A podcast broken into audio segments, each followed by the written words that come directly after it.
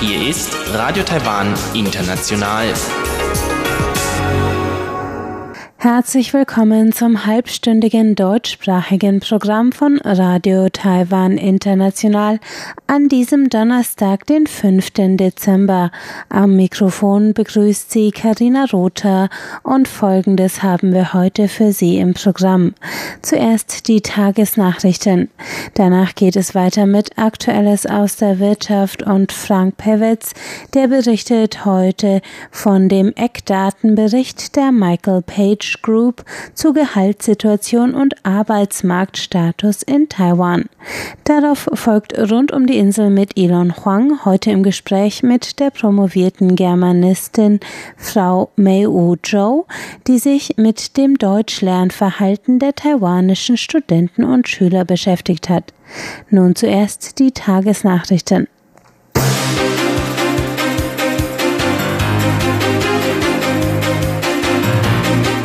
Hören die Tagesnachrichten von Radio Taiwan International.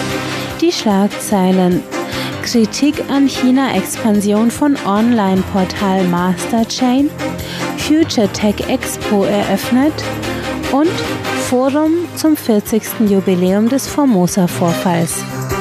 Die Meldungen im Einzelnen. Das taiwanische Online-Nachrichtenportal Masterchain hatte auf einer Pressekonferenz gestern angekündigt, dass es künftig auch in China operieren werde. Regierungsvertreter sagten heute, man werde die Inhalte des Portals auf Legalität prüfen und im Zweifelsfall Strafen verhängen. Hinter dem Portal steht die Firma Longlian Blockchain Media Technology. Ihr erklärtes Ziel ist es, Lesern auf beiden Seiten der Taiwanstraße dieselben Meldungen bereitzustellen. Masterchain ist damit die erste taiwanische Medienorganisation, die die Genehmigung von Peking erhalten hat, im streng kontrollierten Medienumfeld Chinas zu publizieren. Kritiker bezeichneten das Portal gestern als Agenten Pekings. Kritisiert wurde auch, dass Masterchain den ehemaligen Direktor des Nationalen Sicherheitsrats Yang Guoqiang und den ehemaligen Direktor des Nachrichtenbüros des Militärs Zhang Kanping eingestellt hatte. Finanzielle Mittel für diese Personalpolitik und die Expansion der Firma stammten laut Medienberichten von der in Hongkong registrierten amerikanischen Firma HASDAQ. Der Vorsitzende der Festlandkommission Chen Mingtong sagte heute, für eine Investition in China müsse das Unternehmen ein Genehmigungsverfahren des Wirtschaftsministeriums durchlaufen. Wenn das Portal Berichterstattung im Interesse Pekings in Taiwan betreiben sollte, werde man es entsprechend bestrafen. Auch Kabinettssprecherin Kola Siotaka verwies auf Gesetze zur Überprüfung chinesischer Werbung in Taiwan.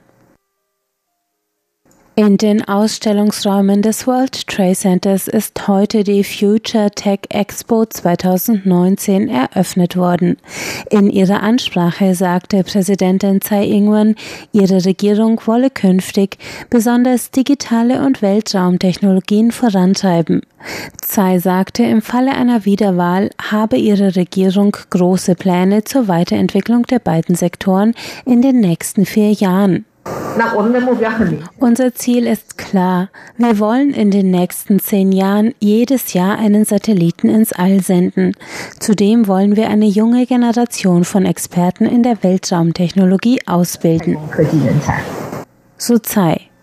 Im Falle von Digitalisierung und künstlicher Intelligenz wolle ihre Regierung die Ausbreitung der Technologien fördern, sie wolle außerdem die Kontrollmechanismen der Branche verbessern. Im Menschenrechtsmuseum in Taipei hat heute ein internationales Forum zur Erinnerung an den sogenannten Formosa-Vorfall am 10. Dezember 1979 stattgefunden. Vor 40 Jahren hatten Menschenrechtsaktivisten in Kaohsiung, Südtaiwan, den ersten taiwanischen Protestmarsch zum Internationalen Tag der Menschenrechte organisiert. In den folgenden Monaten waren die Organisatoren der Veranstaltung verhaftet und wegen öffentlicher Unruhestiftung zu zwölf Jahren bis hin zu lebenslanger Haft verurteilt worden. Teilnehmer aus Taiwan, Korea und Hongkong diskutierten anlässlich des 40. Jahrestags des Vorfalls den Stand der Demokratie in Ostasien und erinnerten an den Kampf der taiwanischen Aktivisten für Menschenrechte. Die Generalsekretärin des Präsidialamts Chen Ju eröffnete die Veranstaltung mit Worten der persönlichen Erinnerung, denn sie selbst gehörte 1979 zu den Hauptangeklagten. Sie drückte ihre Dankbarkeit den Menschen gegenüber aus, die sich damals trotz politischer Repression auf die Seite der Angeklagten stellten. Zu dem Forum waren auch 108 Lehrer aus ganz Taiwan angereist, um Erfahrungen in der Vermittlung von Menschenrechtsthemen auszutauschen. Am 7. Dezember wird im Menschenrechtsmuseum zudem eine Sonderausstellung zum Formosa-Vorfall eröffnet. Im Nangang Ausstellungszentrum in Taipei ist heute die dritte jährliche Medizintechnikmesse eröffnet worden. Neben einer Medizintechnik-Ausstellung finden bis zum 8. Dezember auch Expertenforen im Rahmen der Messe statt.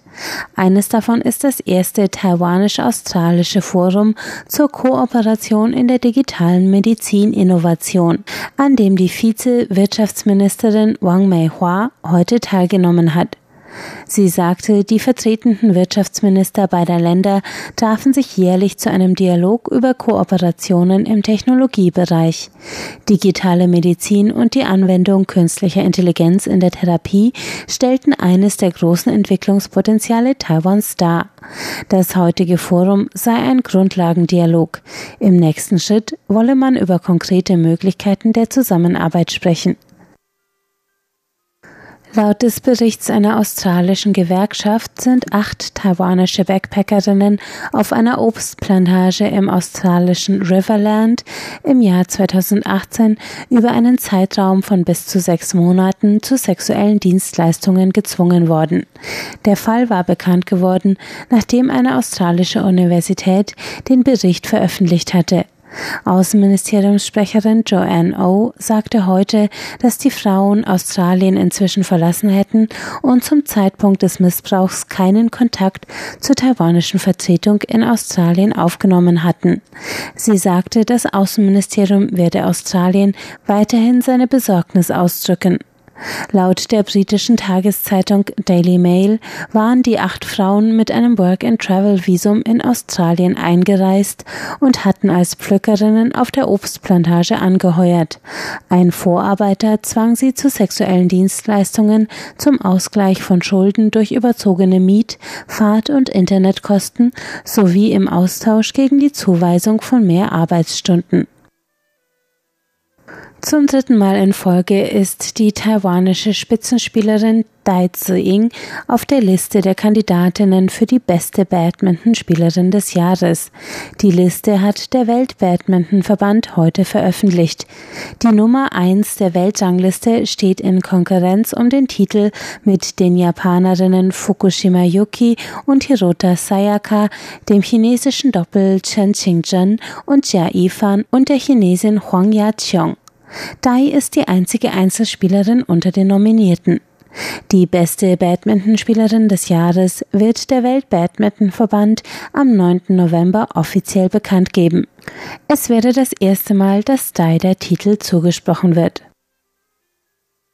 Die Börse. Der TAIEX hat heute mit 84 Punkten oder 0,7 Prozent im Plus mit einem Abschlusskurs von 11.594 Punkten abgeschlossen. Das Handelsvolumen betrug 121,61 Milliarden Taiwan-Dollar. Das sind 3,99 Milliarden US-Dollar. Es folgt das Wetter.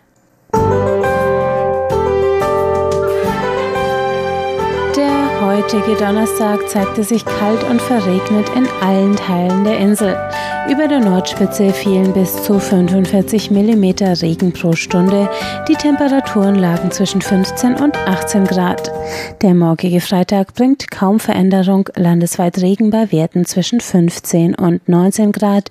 Zum Abend hin verzieht sich der Regen aus dem Südteil der Insel.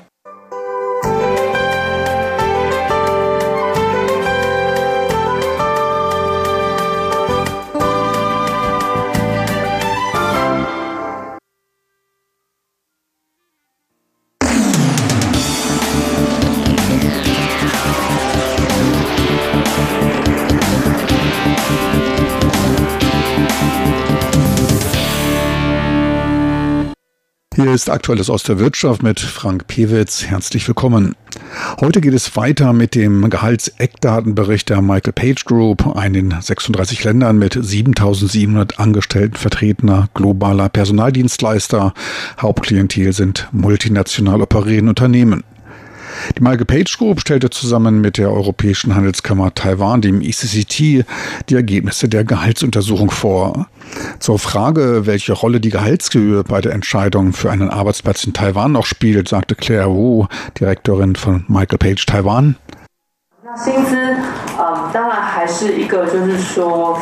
Das Gehalt ist natürlich noch nach wie vor für Fachkräfte ein wichtiger Anziehungsfaktor bzw. ein Faktor, der zum Bleiben bewegt.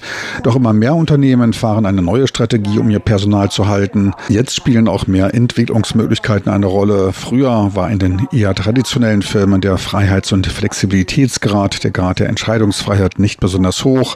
Dies hat sich jetzt mit der anderen Generation geändert. Sie suchen jetzt ein angenehmeres Arbeitsumfeld und bessere Teamdynamik und neue Herausforderungen. Doch das Gehalt ist nach wie vor ein wichtiger Schwerpunkt, doch werden noch weitere Strategien zur Anlockung gefragt. Dies dürfte auch zum Teil an dem im internationalen Vergleich recht niedrigem Gehaltsniveau liegen. Gleichzeitig findet zurzeit wegen des Zollkrieges zwischen China und den USA eine Verlagerung der Produktionsstätten in China operierender taiwanischer Unternehmen zurück nach Taiwan statt. Doch wie wirkt sich deren Einfluss auf den Arbeitsmarkt in Taiwan aus? Dazu frug ich Mark Tibbets, Managing Director von Michael Page Taiwan und Südchina, im Anschluss an die Pressekonferenz. In einer Fabrik befinden sich die meisten Leute an einem Fließband oder sind Maschinenführer in einem stärker automatisierten Umfeld. Das Führungsteam ist wiederum relativ klein. Die meisten Leute können angearbeitet werden. Beim Führungsteam fängt dann der Streuverlust an. Wenn viele Fabriken kommen und alle neues Personal anstellen müssen, wie zum Beispiel Leiter für die Forschungs- und Entwicklungsabteilung, den Produktionsleiter, den Leiter für die Qualitätsprüfung, das wird dann garantiert Druck auf den Markt ausüben und die Gehälter in die Höhe betreiben. Ich gehe davon aus, dass die Unternehmen mehr tun müssen, um das Gehaltsniveau in Taiwan zu erhöhen. Etliche Leute beklagen sich über die Besteuerung, was sich auf die Regierungspolitik bezieht. Doch natürlich hat die Regierung seine Funktion zu erfüllen. Doch denke ich, dass die Unternehmen selbst ebenfalls ihren Teil übernehmen und die Löhne erhöhen, die hier wirklich deutlich niedriger als irgendwo sonst in den entwickelten Ländern Asiens sind. Ein vielversprechender Bereich, was die Jobchancen angeht, ist der Bereich der erneuerbaren Energien, speziell der Bereich Offshore-Windenergie, der in Taiwan in den nächsten zehn Jahren deutlich ausgebaut werden soll. Die erste Offshore-Windfarm mit 128 Megawatt hat kürzlich ihren Betrieb aufgenommen. Bis 2030 sollen Kapazitäten in der Größenordnung von 10 bis 11 Gigawatt folgen. Kürzlich kündigte Präsidentin Tsai Ing-wen für die Zeit nach 2030 bis 2035 sogar eine Fortführung des Ausbaus der Offshore-Windenergie an, um den Planungshorizont der Industrie zu erweitern. Für den Aufbau einer Lieferkette vor Ort im Bereich Offshore-Wind ist ein bestimmtes Volumen erforderlich. Allerdings fallen dafür die entsprechenden Fachkräfte nicht vom Himmel. Der Offshore-Bereich ist für Taiwan Neuland, auch im Onshore-Sektor, der hier bereits seit 20 Jahren vor Ort ist. Dessen Ausbau allerdings stagniert, ist es schwierig, geeignetes Personal zu finden. Ohne entsprechendes Fachpersonal wird Taiwan allerdings sein erhofftes Ziel, Produktionsstandort für Offshore-Windenergieanlagen für den Rest Asiens zu sein, nicht erreichen. Betriebswirtschaftlich ist das Einfliegen deutlich teurerer Fachleute aus dem Ausland, für die den Technologietransfer erbringenden ausländischen Unternehmen mittel- bis langfristig nicht tragbar. Daher müsste auch die berufliche als auch die universitäre Ausbildung angepasst werden. Dies gilt insbesondere für den für Taiwan so wichtigen Ingenieursbereich. Von ausländischen Unternehmen wird häufiger die Praxisferne von technischen Universitätsabsolventen erwähnt. Von ausländischen Unternehmen wird häufiger die Praxisferne von technischen Universitätsabsolventen erwähnt. Der Praxisbezug, wie zum Beispiel durch ein einsemestriges Praktika in Unternehmen, sollte zumindest in den Ingenieurswissenschaften auch Eingang in die akademische Ausbildung halten. Hilfreich könnte dabei eventuell auch die Einrichtung eines Studienganges für den Bereich erneuerbare Energien sein, um dem Nachwuchs Zugang zu den beruflichen Chancen dieser Zukunftstechnologien zu ermöglichen. Die Gehälter im Offshore-Bereich hier vor Ort sollen deutlich höher sein als in anderen Bereichen. Die ausländischen, meist aus Europa kommenden Offshore-Windbetreiber und Entwickler sind sich dieses Engpasses an Fachkräften bewusst und haben sich teils schon mit Universitäten und Fachhochschulen in Kontakt gesetzt, um die benötigten Fachkräfte heranzuziehen. Mark Tibbets von Michael Page sieht auch für die kurze Frist strategische Defizite. Der Fokus liegt darauf, es eher billiger oder günstiger zu machen, aber nicht unbedingt einfacher. Zudem sieht er weiter zu viele Eintrittsbarrieren bei der Anwerbung von ausländischen Fachkräften. ECCT-Geschäftsführer Freddy Höglund wies auf die Bemühungen der Kammer zur Bereitstellung ausreichender Fachkräfte für den Bereich grüner Energien hin.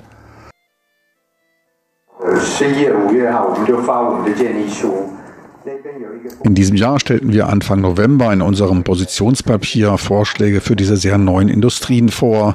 Momentan besteht ein Mangel an Fachkräften, doch wir fangen gerade erst mit der Entwicklung dieser Industrie an.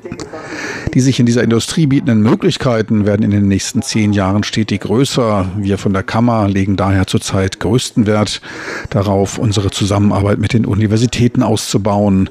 Doch die momentan ihren Abschluss gemacht habenden Leute verstehen diese Branche noch nicht das ist ihnen zu neu. Taiwan ist traditionell eine von der IKT-Industrie geprägte Wirtschaft. Die meisten Leute wenden sich daher in diese Richtung. Unsere Herausforderung besteht zurzeit darin, diese neuen Industrien vorzustellen und ihnen deutlich zu machen, dass es sich dabei nicht um eine zu lösende kurzfristige kleine Angelegenheit handelt, sondern um zukünftige und langfristige Arbeitschancen mit Entwicklungspotenzial. Doch momentan verstehen dies die Studenten noch nicht. 长期的有一个机会、工作的机会、发展的机会。Der Bereich grüne Energie ist in der Tat ein großer, wichtiger Bereich. Bis 2030 sollen dort 50 Milliarden US-Dollar investiert werden. Weitere neue Jobschancen sieht die Michael Page Group durch die fortschreitende Digitalisierung. Diese soll industrieübergreifend für Wachstum sorgen. Für den Bereich Finanzdienstleistungen rechnet man aber wegen des Einsatzes künstlicher Intelligenz mit einer Abnahme der Beschäftigten im nicht kundenbezogenen Bereich, dem sogenannten Backoffice. Auch für den Bereich Gesundheitsfürsorge geht man von einem erhöhten Einsatz von Technologie, heimbasierten Sensoren und mit künstlicher Intelligenz betriebenen Plattformen zur Gesundheitsüberwachung im Heim aus. Gefragt werden dort in der Zukunft Fachkräfte sowohl mit Pflegekenntnissen als auch mit technischem Verständnis. Die drei großen Bereiche, in denen in diesem Jahr und wohl auch in den folgenden händeringend nach Experten gesucht werden, sind die Bereiche künstliche Intelligenz, das Internet der Dinge und die 5G-Mobilkommunikation. Davon soll auch Taiwans Start-up-Bereich in den Feldern E-Commerce, C2C-Plattformen und auch im SaaS-Sektor ein neues Kürzel Software as a Service, Software als Dienstleistung betroffen sein. Auch dort wird die künstliche Intelligenz seinen Einzug halten und entsprechende Experten nachfragen. Summa summarum, die Zukunft ist digital. Meine lieben Zuhörer, so viel für heute aus aktueller Musterwirtschaft. Dies war's von Michael Page Salary Benchmark Report. Besten Dank fürs Interesse. Tschüss und auf Wiedersehen. Bis zur nächsten Woche.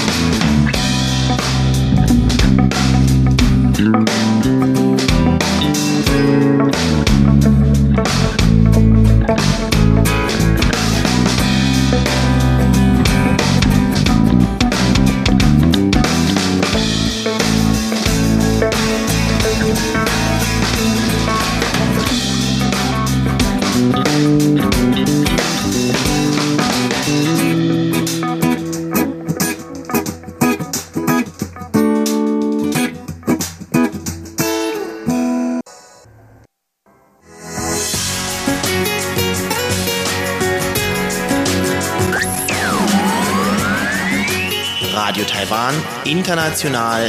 Es geht weiter mit Rund um die Insel heute zum Thema Deutsch lernen. Herzlich willkommen, liebe Hörerinnen und Hörer. Heute geht es weiter mit meinem Gespräch mit Frau Dr. Mei Wu Zhou über ihre Forschung und ihr Buch Grammatik lernen und Lehren im universitären DAF-Unterricht Taiwans. Heute geht sie zunächst darauf ein, wie sich das Germanistikstudium in Taiwan verändert hat.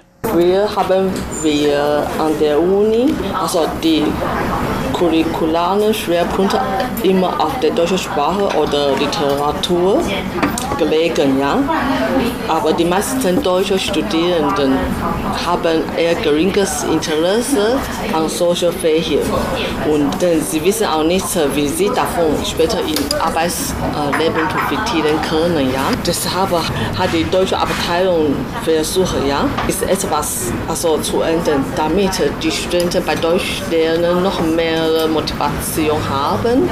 Und zum Beispiel die Unis wie Danjiang oder Wuhan, die haben früher ihr also Unterrichtsschwerpunkt eher auf Spracherwerb und Literatur gelegen. Aber gleichzeitig, ne, die haben auch praxisorientierte deutsche Kurse, wie zum Beispiel Übersetzung, Wirtschaftsdeutsch oder Didaktik auch gleichzeitig angeboten, damit sie in Zukunft bessere Chancen in der Arbeitsmarkt haben. Sie sehen bei der Vermittlung von Deutsch im Studium unter anderem das Problem der immer weiter gestiegenen Uni-Zulassungen. Was meinen Sie damit? Also das meine, meine ich, wir in meiner Generation könnten nur also 35 Prozent der Oberschule die Uni besuchen. Aber heutzutage kann jede Oberschule die Uni besuchen, ja, auch wenn sie gar nicht in die Lage sind oder gar nicht dazu fähig sind oder lernbegabt sind, ja, die Uni zu besuchen. Trotzdem können sie also die Uni besuchen. Dabei gibt es große Unterschiede, ja. weil momentan gibt es in Taiwan ganz viele Universitäten, ja, auch viele Fachhochschulen, ja. Deshalb, diese Zulassungsbeschränkung ist nicht mehr so hoch wie früher in meiner Generation. In Taiwan, wir haben, ich glaube, Momentan haben wir 350.000 Oberschüler, ja. Oberschüler. Oberschüler, also in meiner Zeit, ja. ja. Und damals könnten nur 35 Prozent davon die Uni besuchen. Mhm. Aber heutzutage haben wir quasi nur 200.000 Oberschüler. Das heißt, fast jeder können die Uni besuchen, weil mit der Zeit haben wir mehr Universität. In meiner Zeit gibt es nicht so viele Universitäten. Ungefähr, ich glaube, damals war es also ungefähr knapp 70 Universitäten oder 75 Universitäten, aber momentan fast über 170 Universitäten, ja. Das ist nicht so üblich hier. Ja. Auch in Deutschland. In Deutschland hat man also 83 Millionen ja, Leute, ja. Aber ihr habt auch nicht so viele Universitäten mm, in ganz ja. Deutschland. Ja. Im Vergleich dazu, wir haben in Taiwan zu viele Universitäten, aber zu wenige Oberschulen. Mhm. Und daher entsteht solches Problem. Mhm. Wollen wir mal kurz noch auf Ihre Forschungsgegenstände eingehen? Also Sie haben als Forschungsgegenstände drei Grammatikphänomene ausgewählt. Mhm. Präposition, Zustandspassiv und Konjunktiv 2. Mhm. Warum haben Sie diese Phänomene ausgesucht? Ich gehe davon von meiner eigenen Lehrschwierigkeit aus. Ja? Als ich damals an der Uni in Taiwan studiert habe, habe ich immer Probleme mit diesen drei Grammatikphänomenen. Ja? Weil auch wenn die Lehrpersonen ne, in verschiedenen Unterrichten mehrmals behandeln, worden sind. Trotzdem ne, haben wir als Studenten immer nicht verstanden, ja, wann oder wo sollen wir diese drei Grammatikphänomene richtig also anwenden. Deshalb bin ich auf diese Idee gekommen, dass ich diese drei, diese drei Grammatikphänomene als meine Forschungsgegenstand mache. Wie haben Sie dann die Forschung letztendlich durchgeführt? Bei der Durchführung meiner Forschung habe ich die Triangulation benutzt. Ja? Das heißt, die Mehrmethodenansatz. Ja? Diese Methode also bietet die Möglichkeit, ja? die Fragestellung unter verschiedenen Aspekten oder Perspektiven zu betrachten. Damit also die Schwäche einzelner methodischer Verfahren ausgeglichen werden. Deshalb habe ich diese Methoden ausgewählt und in meiner Forschung also eingesetzt. Und dann habe ich für meine Forschung folgende Methode benutzt. Ja. Erstens habe ich Unterrichtsbeobachtung bei verschiedenen Unterrichtslernenden gemacht, ja, und zwar mit der Videoaufnahme. Dabei habe ich zwei Gruppen verteilt. Eine muttersprachliche Lehrergruppe und die andere ist nicht Muttersprachlehrergruppe. Dadurch kann ich also analysieren, welche Lehr- und Lehrprobleme bei dieser zweiten Lehrergruppe im Unterricht haben. Mhm. Ja? Das haben Sie in Deutschland gemacht oder auch in Taiwan? In Taiwan, das habe ich in Taiwan gemacht. Mhm. Die Probanden habe ich also selbst kontaktiert oder durch ehemalige Professoren empfehlen. Mhm. Ja. Während der Unterrichtsbeobachtung habe ich noch eine zwei Fragebogen also eingesetzt die erste Lehrerfragebogen habe ich also während der Unterrichtsbeobachtung eingesetzt, weil ich brauche dieses Sprachprofil von den Studenten, auch ihre Motivation, auch ihr Hintergrund. Deshalb diese Fragebogen dienen als eine, wie sagt man, eine Information für Sprachprofil für die Studenten. Mhm. Ja.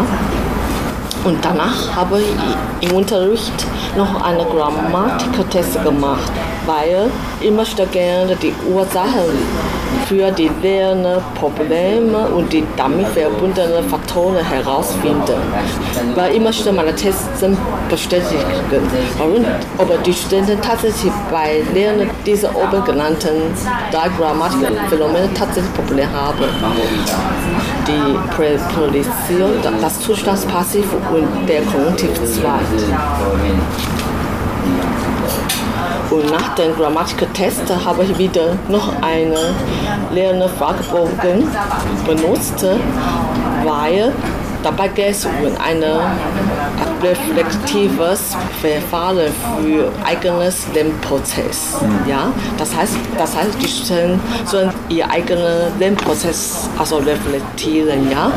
ob sie dabei tatsächlich bei diesen drei Grammatikthemen Probleme haben oder welche Probleme sie, sie bisher nicht bewältigen können. Ja? Oder ob die Lehrerprobleme spielt dabei auch eine Rolle. Immer durch diese diese Fragebogen die solche Informationen herausfinden. Es ging ja letztendlich darum, wie taiwanische Deutschlerner deutsche Grammatik besser oder erfolgreicher lernen. Mhm. Und zu welchen Ergebnissen sind sie gelangt? Zum Ergebnis, also zum Beispiel im Unterricht meine ich, der didaktische Umgang mit den jeweiligen Lerngegenständen und Lernzielen sollen jedes Mal neu abgestimmt werden, ja, weil je nach Unterrichtsphase ja, kann man verschiedene Unterrichtsformen oder Material oder Hilfsmittel benutzen. Man muss nicht unbedingt in gleicher Form oder also immer gleiche Sachen benutzen als Lehrperson.